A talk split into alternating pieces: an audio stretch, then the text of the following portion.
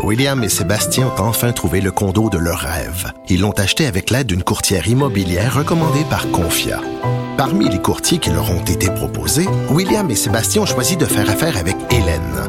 Elle connaissait bien le quartier et d'emblée, elle a compris leurs besoins. Ça a tout de suite cliqué. Mais quand même pas autant qu'entre William et Sébastien. Confia, on se dédie à l'espace le plus important de votre vie. Confia fait partie d'Espace Proprio, une initiative de Desjardins. Mario Dumont et Vincent Dessureau. Un duo aussi populaire que Batman et Robin. Cube Radio. Alors, euh, revue de l'actualité, Alex, on a beaucoup parlé de ces annonces concernant les vaccins plus tôt dans l'émission. Pour les gens qui étaient pas là, on aura des vaccins. Donc, euh, au Canada, dès le mois de décembre, et au Québec, on dit on pourrait même, si si est approuvé par euh, Santé Canada, on pourrait même vacciner dès la semaine prochaine.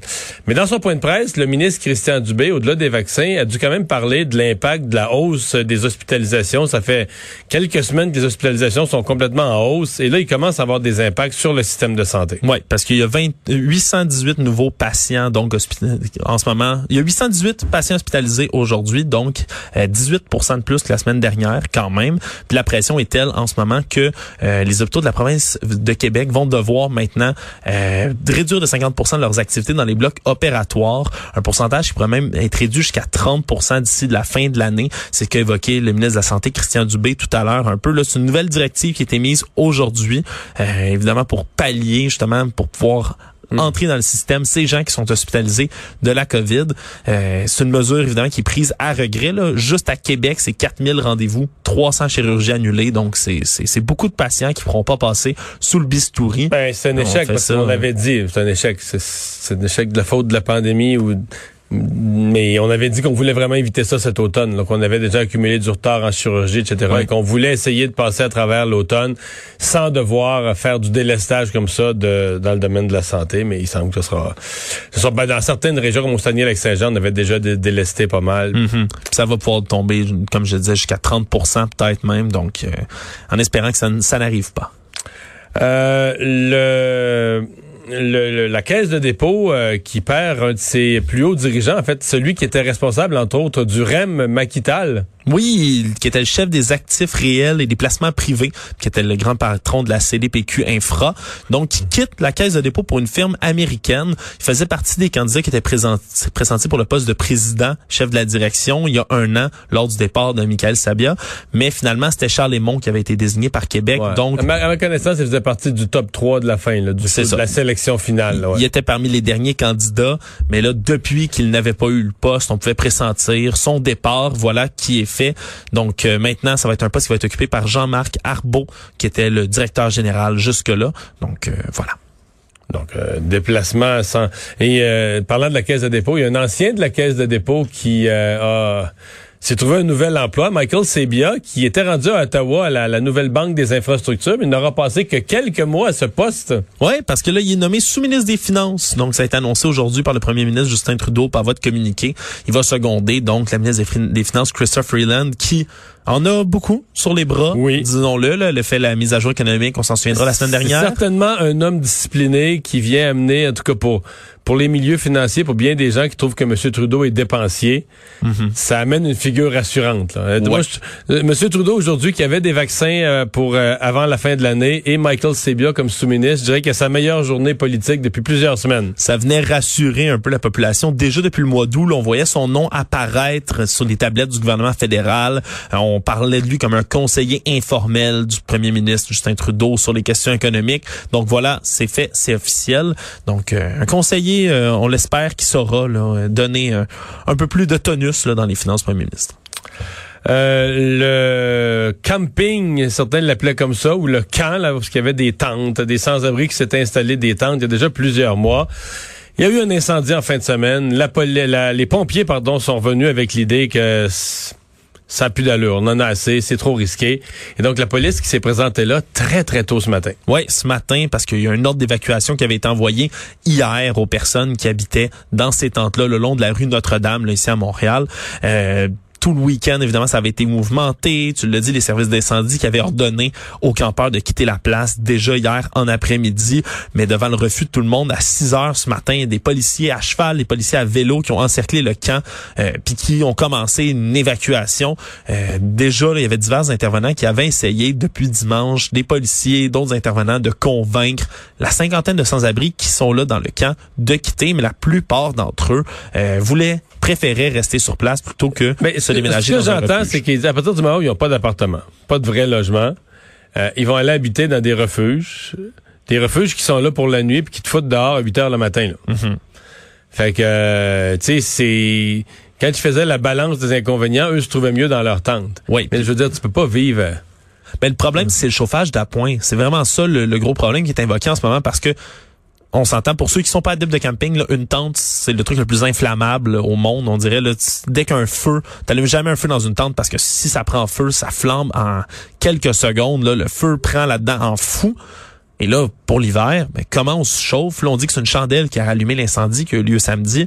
Puis non, ça, mais ça vite, avec là. toutes sortes de chauffage d'appoint. Ben, c'est ça, c'est sûr que lorsqu'on est dans la rue, on tente de se chauffer du mieux qu'on peut. L'hiver va être froid, comme tous les autres hivers. On connaît bien nos hivers québécois c'est sûr qu'il va falloir se chauffer. Et à ce moment-là, quand un chauffage d'appoint bancal un peu, les risques d'incendie sont vraiment très élevés. C'est ce qui a été soulevé par les services euh, d'incendie. Donc le démantèlement, l'évacuation du camp, qui est, on dit, dit-on toujours encore, on a peu d'informations. Mais ça se euh, passait bien. Je pense, que les, je pense que les policiers se sont donné la journée en disant que le temps était de leur côté. Donc, ça n'a pas été l'opération bulldozer. C'est pas la matraque. Non, non, on arrive là, puis une demi-heure après, il faut que tout soit enlevé. Donc, on est allé très lentement, euh, très doucement, j'oserais dire. J'entendais des, des, des, commentaires, des gens qui sont allés faire une petite manifestation, puis qui disaient que, la mairesse, puis ça, c'était sauvage. Hey, hey, hey. Je veux dire, au contraire, à mon avis, là, les autorités ont été d'une tolérance. En fait, c'est déjà quelque chose, la tolérance. OK, tu laisses sur une terre publique, tu sais, des gens s'installer, créer un camping. Bon, c'est temporaire. T'as toujours le problème que quand tu laisses devenir permanent quelque chose qui était temporaire, ben là, t'es pogné avec après. Les gens considèrent qu'ils ont des droits acquis parce que ça fait trois mois qu'ils habitent là, mais ils n'auraient jamais dû habiter là une journée, enfin. Mais moi, je trouve qu'on a été du côté des autorités tolérants. En fait, on été trop tolérants parce que hier, il aurait pu avoir un mort, là. Puis là, aujourd'hui, le commentaire qu'on ferait, qu'on, que, tout le monde ferait, c'est ça n'a pas de bon sens. La ville, la mairesse, a été irresponsable de laisser ça comme ça longtemps. Donc, euh, ça a été euh, bon. Tant mieux, tant mieux si ça se finit quand même euh, correctement. Il y a quand même une un questionnement pour les. Parce que là, on ramasse les tentes. ce que je comprends, c'est qu'à la fonte des neiges, les tentes sont numérotées, vont être entreposées au nom de l'individu, pour qu'on va leur redonner au mois de mai ou au mois d'avril, quand la neige va être fondue. Parce qu'ils vont aller replanter leur tente au même endroit pour faire le même bordel l'année prochaine. Mais il va falloir trouver des solutions. Là, pour essayer de les loger correctement. mais déjà, fin août, Valérie Plante qui avait annoncé l'ouverture de trois sites d'hébergement, entre autres, à peu près 850 chambres, disait-on à ce moment-là. Mais c'est des solutions qui restent temporaires quand même. Qu'est-ce qu'on va faire à long terme? Parce que ben, le, prix des loyers sur l'île de Montréal ne va pas baisser. Non. Ça s'en va qu'en montant. Le taux d'inoccupation sur l'île est très faible, va continuer à demeurer faible, peut-être même encore plus faible. C'est sûr, c'est des solutions temporaires à un problème qui va aller en augmentant. Ouais, les gens qui ont, qui ont pas de toit. Euh, violence conjugale, euh, le gouvernement du Québec qui est poussé à mieux former ses policiers. Par un comité formé qui a été fait dans la foulée du meurtre de la jeune Daphné Huard-Boudreau, euh, qui a été assassinée par son conjoint en 2017. Euh, ce nouveau comité-là qui presse Québec de mieux former les policiers, entre autres, évidemment pour mieux protéger les victimes de violences conjugales, parce qu'il y a beaucoup d'agresseurs qui demeurent introuvables dans ces cas-là. C'est une des 28 recommandations qui surviennent dans ce rapport-là, qui a pris deux ans pour remettre quand même ses premiers travaux depuis la première tragédie qui est arrivée. Euh, c'est des recommandations qui découlent d'un examen approfondi, dit-on, le par des experts de 10 dossiers différents de violences conjugales qui ont causé 19 décès. Euh, oui, c'est un nombre de cas étudiés qui est trop petit, mais ils disent, entre autres, que ces cas-là partagent plusieurs points communs. Entre autres, dans neuf des dix cas étudiés, les services de police avaient été sollicités avant le décès de la victime, comme c'était le cas pour Daphné Huard-Boudreau. D'ailleurs, ça avait consterné la population à l'époque parce que elle s'était rendue dans un poste de police de Belleuil. Elle s'est plainte pour harcèlement quelques heures seulement avant d'être tuée par son conjoint. Mais en fait, elle, ce qu'on comprend, c'est que les policiers ont dit, faut aller à ton appartement, on va y aller avec toi. Puis elle les a pas attendus. C'est ça. Elle a parti en auto devant eux. Fait qu'ils la suivaient. Les autres sont allés aussi. Ils se sont donné rendez-vous là-bas. C'est ça, mais ils sont pas allés ensemble. De telle sorte que dans les 3-4 minutes où elle est arrivée avant, quand ils sont arrivés, elle était décédée, il était trop tard. Ouais, ça avait ça avait choqué un peu tout le monde. Donc plusieurs recommandations qui sont émises pour ça dans le dossier de la violence conjugale.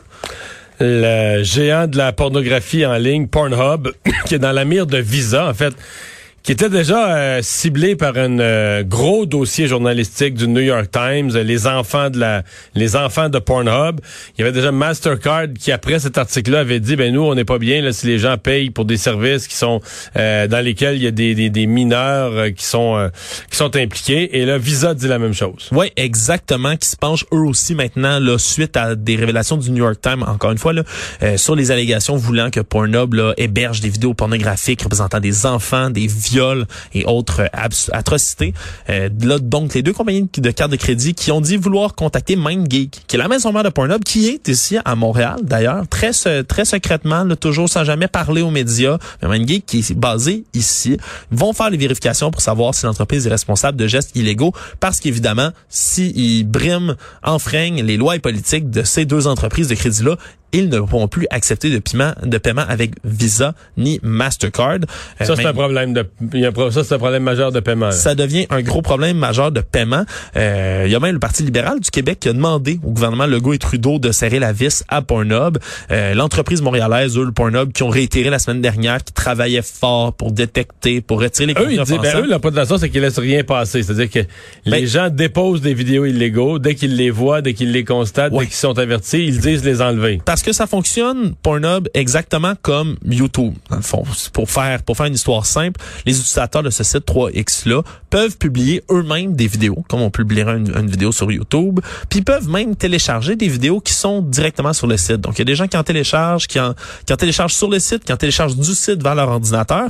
Le problème c'est que dès que il y a une vidéo offensante qui est trouvée, mais en quelques heures, il peut avoir, je sais pas, une centaine de personnes qui, eux, ont téléchargé cette vidéo-là sur leur ordinateur. même si eux l'enlèvent de sa première source. Eux peuvent le remettre sur leur plateforme. Du moment où il est enlevé de leur plateforme, ils ont, fait leur travail. Mais si le vidéo problématique est remise en ligne par un autre utilisateur, ou par huit autres, ou par huit, ou par cent, ou par mille, mais là, la vidéo revient sous plusieurs noms. L'algorithme change pour pas être détecté. Fait que ça devient extrêmement difficile sur ce genre de plateforme-là. Euh, donc, faut faut gérer ça. Puis c'est pas un site hein, qui est tu le sais sûrement Mario c'est pas un site qui est peu consulté dans le monde selon le ah, similar ça tous les records. Dans l'article du New York Times ils disent que c'est plus qu'Amazon c'est plus que YouTube c'est c'est plus qu'Amazon et Netflix selon SimilarWeb c'est le dixième site internet le plus consulté au monde donc, ça en fait déjà. Ça donne une idée. Euh, le chef conservateur, euh, M. O'Toole, qui se dissocie de la pétition d'un de ses députés. Oui, on en avait parlé déjà à l'émission. Derek Sloan, l'élu conservateur, qui s'était d'ailleurs déjà présenté à la chefferie, qui... Euh, parrainait une pétition selon laquelle ben, la vaccination serait comparée à une expérimentation humaine. Mais là, ça a été fait aujourd'hui euh, en point de presse. Aaron O'Toole qui euh, tenu des propos comme quoi il se dissociait de cette pétition-là, qu'il y avait des éléments qui le dérangeaient, sans préciser quels éléments de la pétition en question le dérangeaient, mais il disait que également c'est l'hésitation du gouvernement Trudeau face à la vaccination qui crée un flou, qui crée le scepticisme chez certaines personnes. Évidemment, il y a dévié tout de suite sur M. Trudeau et sur les libéraux. Euh, mais il y a un de ces députés qui est problématique, là, qui qui, ben, c'est sûr. qui est sur la frange des mouvements complotistes. Remarque, euh, à ce compte-là, j'aime mieux la réponse d'Alain Reyes euh, qui nous parlait la semaine passée, qui dit, ben, Regarde, euh, un caucus, c'est large, il peut pas avoir des gens qui représentent tout ça. on s'entend que M. Sloan n'est pas, il, s'est présenté à chefferie, c'est lui qui a fini dernier, il y a eu peu de votes, et je pense pas que s'il y avait un cabinet autour, il serait un ministre important. Certainement pas, mais le problème, c'est surtout que depuis des semaines, les conservateurs allument le, feu ah sous, le gouvernement Trudeau pour réclamer un vaccin. Puis de l'autre côté, tu as Derek Sloan qui paraît une pétition en, presque anti-vaccin, qui est un anti-masque lui-même, qui a déjà réclamé la démission de la docteure Teresa Tam, la patronne de la santé publique. Pour des raisons euh, d'origine euh, chinoise. Oh, il l'accusait d'être de mèche avec la Chine, littéralement. Parce qu'elle vient d'Hong Kong. Ouais. C'est pas fort. Pas, pas, très fort, non, effectivement. Parce que les gens d'Hong Kong sont pas réputés pour aimer particulièrement la Chine. Non, pas du tout. La justice a été rendue dans des nouvelles un peu plus légères. Justice rendue pour Marcel Lecoq. Oui. Marcel Lecoq, c'est un tribunal correctionnel de Privas, c'est dans le sud-est de la France, qui a condamné aujourd'hui un habitant de la commune de Vinzieux à cinq mois de prison avec sursis parce que celui-ci a assassiné Marcel. Marcel, qui est-il? Ben, c'est un coq d'une propriété voisine qui, selon le monsieur en question, était beaucoup trop bruyant. Donc, il a reconnu les faits parce que c'est assez violent quand même. Là. Il a tué le coq à coups de carabine il l'a embroché sur une barre de fer pour faire bonne mesure d'un coq qui chantait tous les matins d'une propriété à côté chez son voisin. Euh, il a reconnu les faits, donc cinq mois avec sursis, 300 euros d'amende, interdiction de port d'armes pendant trois ans. Et le propriétaire... Donc, le, coq chantait tout le matin, il s'est levé. Tous les matins, il s'est plaint plusieurs fois, semble-t-il, et il s'est fâché, pris la carabine et a tiré le coq, puis ensuite, il l'a traversé d'une barre de fer comme un poulet sur une broche. Le propriétaire de Marcel, Sébastien Vernet, qui se dit encore traumatisé d'avoir retrouvé son coq ainsi. Un peu après les faits, il avait créé une page Facebook pour recueillir les témoignages et les marques de soutien, parce que ça, ça va plus loin que ça quand même. Là, ça s'appelait Justice pour le coq Marcel. Il y a eu à peu près 100 000 personnes qui ont, qui ont signé cette pétition-là en ligne. Puis en ce moment, ça, ça, ça pousse là en ce moment devant l'Assemblée nationale en France. Ils vont voter d'ailleurs en janvier une proposition de loi pour introduire le patrimoine sensoriel dans les campagnes. Pour préserver le patrimoine sensoriel, les sens, donc les, sons, les sons que tu peux Les sons de la campagne comme d'un patrimoine dans le droit français, rien de moins. Puis ça avait commencé ça en 2019. Mais, euh, euh, un coq là, qui, qui cocoricote fort à, à 5 heures le matin, parce que généralement, lui, c'est au lever du soleil, mais l'été, le soleil se lève tôt. Là. Ben c'est ça. Puis c'est pas peut jouer, ça peut jouer sa patience un petit peu. Mais c'est pas la première fois que dans des régions en France, ça suscite la controverse. Le patrimoine sensoriel, ça avait déjà été amené en 2019 par le coq Maurice, celui-là, pas Marcel, ah Maurice, sur l'île d'Oléron, dans l'ouest de la France il y avait eu un autre conflit judiciaire parce qu'il y a des voisins qui étaient écœurés en bon québécois d'entendre le cocorico le matin. Ils étaient tannés, tannés, tannés. Puis ils s'étaient plaints devant la justice pour faire taire le coq. Et la justice avait donné raison au coq, Mario. Le coq avait le droit de chanter selon la loi. Bon. Un coq n'est pas un délinquant lorsqu'il chante le matin. Le coq peut chanter, ça sera peut-être même du patrimoine français, rien de moins. Bon, encore une histoire de monolithe pour finir. Ouais, mais là, ça finit plus. La saga des monolithes, ça finit plus. Ils en ont trouvé un autre. Là, déjà, il y en avait eu quatre qui avaient été trouvés. On se souviendra, la saga fait des semaines qu'on la suit. En Utah, il y en a un autre en Californie, en Roumanie. Puis là, un peu dans le début de la fin de semaine, sur l'île de White, ça avait été découvert également un autre monolithe. Ces quatre-là étaient de couleur métallique, argentée, pour ceux qui ont pu voir les photos. Mais là, il y en a une cinquième qui est apparue pendant la fin de semaine en Colombie, celle-là. Mais ce monolithe-là, il est doré, Mario doré, doré, doré, comme s'il était fait en or, tout reluisant. Et là, les gens spéculent, est-ce que c'est le monolithe pour contrôler tous les autres monolithes? Le plus important? Le roi des monolithes? Est-ce qu'ils ont besoin d'être contrôlés? Est-ce qu'ils cherchent à se sauver? Que... Je sais pas. Ils ont utilisé la phrase du Seigneur des Anneaux, One monolith to rule them all. Alors, c'est les spéculations. On sait pas comment il est arrivé là, lui non plus. On sait pas d'où il vient. Il y a quelqu'un qui a beaucoup de plaisir. Honnêtement, j'aimerais être derrière ce, ce Il y a quelqu'un qui me fait, il y a quelqu'un qui fait un scrapbook présentement de tout ce qui s'écrit dans le monde. De tout ce qui s'écrit. les monolithes, là. Oh, il se promène avec son hélicoptère puis il lâche des monolithes un peu partout. Je ne sais pas. On sait pas d'où il vient, mais c'est très distrayant. J'ai déjà hâte au prochain. Mais il de l'hélicoptère, il tombe debout quand même. Ouais, je sais pas. Je sais pas comment ils font ça. J'avais l'hélicoptère. Ils sont tous debout, là. Oui, oui, ils sont, sont, bien plantés dans le sol. On dit que celui sur l'île de White, il est même sur une plage plantée, le bien ancré dans le sable. Donc, je, je sur l'île, la, la, plage de Compton, dit-on. Je, je n'ai aucune idée exactement d'où viennent les monolithes, mais ça continue à fasciner. Puis honnêtement, si c'est un tour joué à l'ensemble de l'humanité, c'est un tour que je trouve très réussi. Merci.